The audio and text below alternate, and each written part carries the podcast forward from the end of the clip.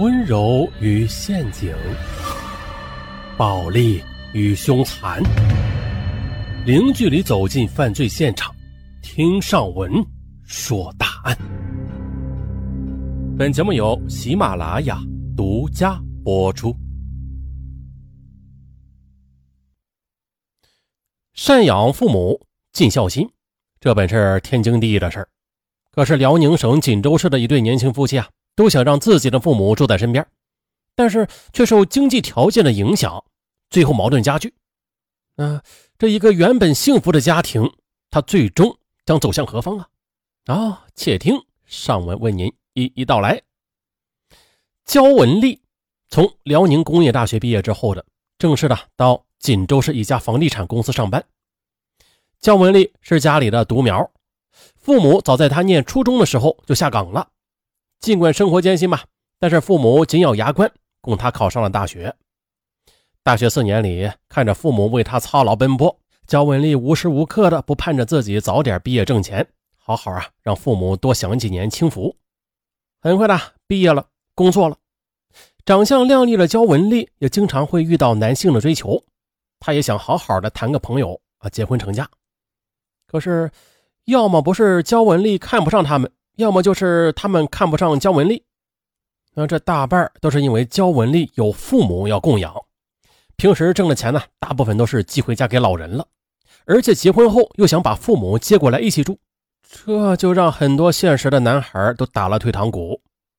再后来呢，焦文丽在朋友的生日宴上认识了一个叫赵高明的小伙子，赵高明当时是二十七岁，在临河区一家事业单位里上班，父母都是农民。上面有两个姐姐，相貌堂堂的他收入很稳定，买下了一套九十平米的两室两厅的住房，啊，算是一名不错的未婚青年了。于是，在一段的日子的接触后的赵高明是越来越喜欢焦文丽。春节前夕，他便大胆的向靓丽的焦文丽表白了心迹。要说实话，焦文丽她也是有点喜欢赵高明的。可是赵高明是家里唯一的儿子。他日后肯定也要把父母接过来供养的，那以后他们两个人的条件显然是无法供养四个老人。为此，焦文丽便很委婉的拒绝了他。再后来呢焦文丽终于是对赵高明讲了实话，说出了他拒绝的原因。为了打消焦文丽的顾虑，赵高明对他认真的说：“啊，虽然我父母只有我一个儿子，但是他们在农村生活大半辈子，早就习惯了。”我就算是请他们过来，他们也不一定愿意呢。而且我两个姐姐都在老家，他们也舍不得我父母走。你呢，就放一百个心，到时候我和你结婚之后呢，你安心的把你父母接过来住。见赵高明说的如此认真，焦文丽的顾虑便消去了不少。此后，两人开始了热恋。很快的，焦文丽与赵高明在锦州举行了隆重的婚礼。婚后不久的，焦文丽的父母从老家搬过来。和他们一块居住了。岳父母刚到那一阵赵高明对妻子体贴，对岳父母也是很敬重，一家四口日子过得也是其乐融融。可是这时间长了，经常就有人会对赵高明说：“哎，我说，你怎么不把你自己父母接到身边，去养着岳父母？哎，你是啥意思啊你？”同时呢，赵高明老家的人知道这件事之后，也对他很有看法。很多人甚至说啊，他是有了老婆不要爹娘，吃里扒外的家伙啊！确实啊，这想想父母曾经为他受的苦，再想想现在本是自己报答他们的时候了，却让岳父母住在自己身边享福，啊，把自己的父母则丢在乡下过苦日子。赵高明的心里开始不平衡起来，压在心底的情绪也是越积越多。二零零六年九月初。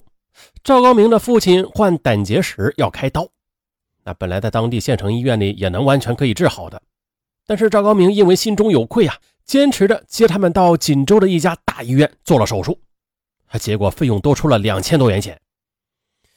焦文丽埋怨丈夫说：“真不知道你是怎么想的，手术在哪里不能做呀？你非要搞到锦州来，你看白白多花了两千多块钱呢。”赵高明听后很是不高兴：“我这么做哪里不对了？”我父母把我养大，我平时呢，一没有给他们多少钱花，二也没有接他们到锦州来享福。那他们生病了，我接他们来到条件好的大医院里动手术，难道也有错吗？不就是一两千块钱的事吗？你父母在这住啊，一个月下来少说也得花我们千八百的。那我平时说什么了吗？赵高明一口气把心中的积怨的郁闷全部的都倒了出来。焦文丽听后也是气愤的说：“你不就是嫌我父母在这里住了吗？当初你可是亲口答应我，我才嫁给你的。现在才过了一年，你就反悔了吗？”那是夫妻第一次吵架。事后呢，还是赵高明委曲求全，说尽了好话，两人这才重归于好。父亲动过手术了，身体也是大不如前了，但也无法像以前那样干体力活了。赵高明便与妻子商量，决定啊每个月给父母五千元的生活费。焦文丽同意了。可是不久之后呢，赵高明的一个同事聊起自己给父母在附近买了一套房子，还说这老人年纪大了，有什么事情也好照应。赵高明心中就更是愧疚了，他觉得自己给父母的太少了。于是便悄悄的又加了三百元生活费，每月给父母八百元钱。赵高明呢，除了固定工资外的，他没有其他收入了，因此这多出来的三百块钱，他只好先向同事借着，等年底了拿了奖金呢，再悄悄的截留一部分还掉。可是仅仅过了两个月，细心的焦文丽就发现了丈夫找人借钱的秘密。她知道丈夫在瞒着她给父母这么多钱之后的。又想想家里的条件并不宽裕啊，她便有些意见呢，对丈夫就说了：“你父母在农村有粮也有菜的，给五百元钱就够了吧？你看我们的条件也不是很好，你一个月给八百，太多了呀。”赵高明没有想到妻子会这么说，他觉得妻子很过分，于是就没好气的说了一句：“啊，他们是我父母，按道理啊，我应该接他们在身边享福的。现在呢，我没有接他们一起来生活。”多给个几百块钱，你还有什么理由说我呀？两个人就这样你一言我一语，又吵得不可开交了。啊，每天的和岳父母生活在一起，而把自己的父母丢在乡下，赵高明心中他不平衡，一天那是比一天多。夫妻俩经常为这方面的事儿闹别扭。不过焦文丽她毕竟是爱丈夫的啊，为了减少家庭矛盾，让丈夫的心里又平衡些啊，于是她和丈夫一道的前往盘锦。把赵高明的父母也接到锦州，与他们一起生活。哎，好家伙呀，这家里一下子就有了四个老人了，啊，加上两个年轻人，啊，六个。就这样，很多出人意料的麻烦和矛盾也都来了。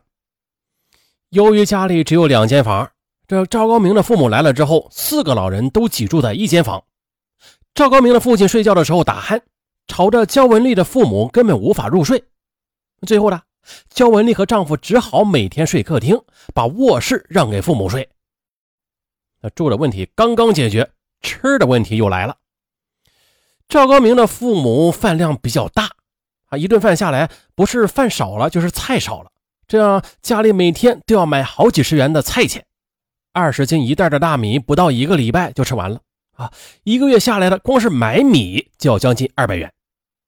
可最让焦文丽受不了的是。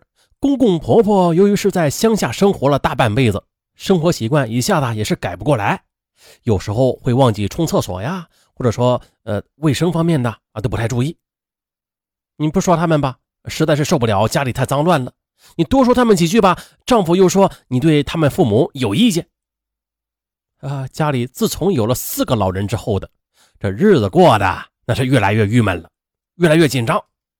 夫妻俩只觉得身上有座沉重的大山压着。焦文丽觉得日子这么过下去，他们迟早会被压垮的。可她也没有办法呀，一边是自己的公公婆婆，一边是自己的父母，那谁也不能赶走啊。二零零七年六月的，赵高明被单位里派到沈阳封闭式学习半个月。就在他走后不久的。他的父母觉得，呃，这样住在锦州也不是办法啊。与其拖累儿子儿媳，还不如到乡下里生活自在的。于是就收拾行李要回家。焦文丽想想，啊，这四个老人在身边一起生活啊，确实很困难。回去啊，也不失为一件好事。于是呢，也就没有强留，而是帮着两个老人买了票，送他们上了回家的车。可是这一回去就不好了。赵高明回来之后的，以为是妻子和岳父岳母把自己的父母给挤走了呢，不分青红皂白的就骂了妻子一顿，还对岳父母说呀：“我自认为对得起你们啊，按我那儿的风俗，我没有必要养着你们的。现在我心甘情愿的养你们了，你们为什么还不对我父母好点呢？”啊，吵了一大架。尽管事后赵高明他知道了事情的真相吧，但是他并没有向妻子和岳父母道歉，相反，他还觉得我自己的父母知道是为了我着想啊，知道回老家住。那岳父母他为什么就不能这样想啊？凭什么我父母要走，他们却住在这里啊？有了这个想法之后的他，一方面觉得这岳父母太自私，另一方面就觉得自己的父母那真的是太伟大了。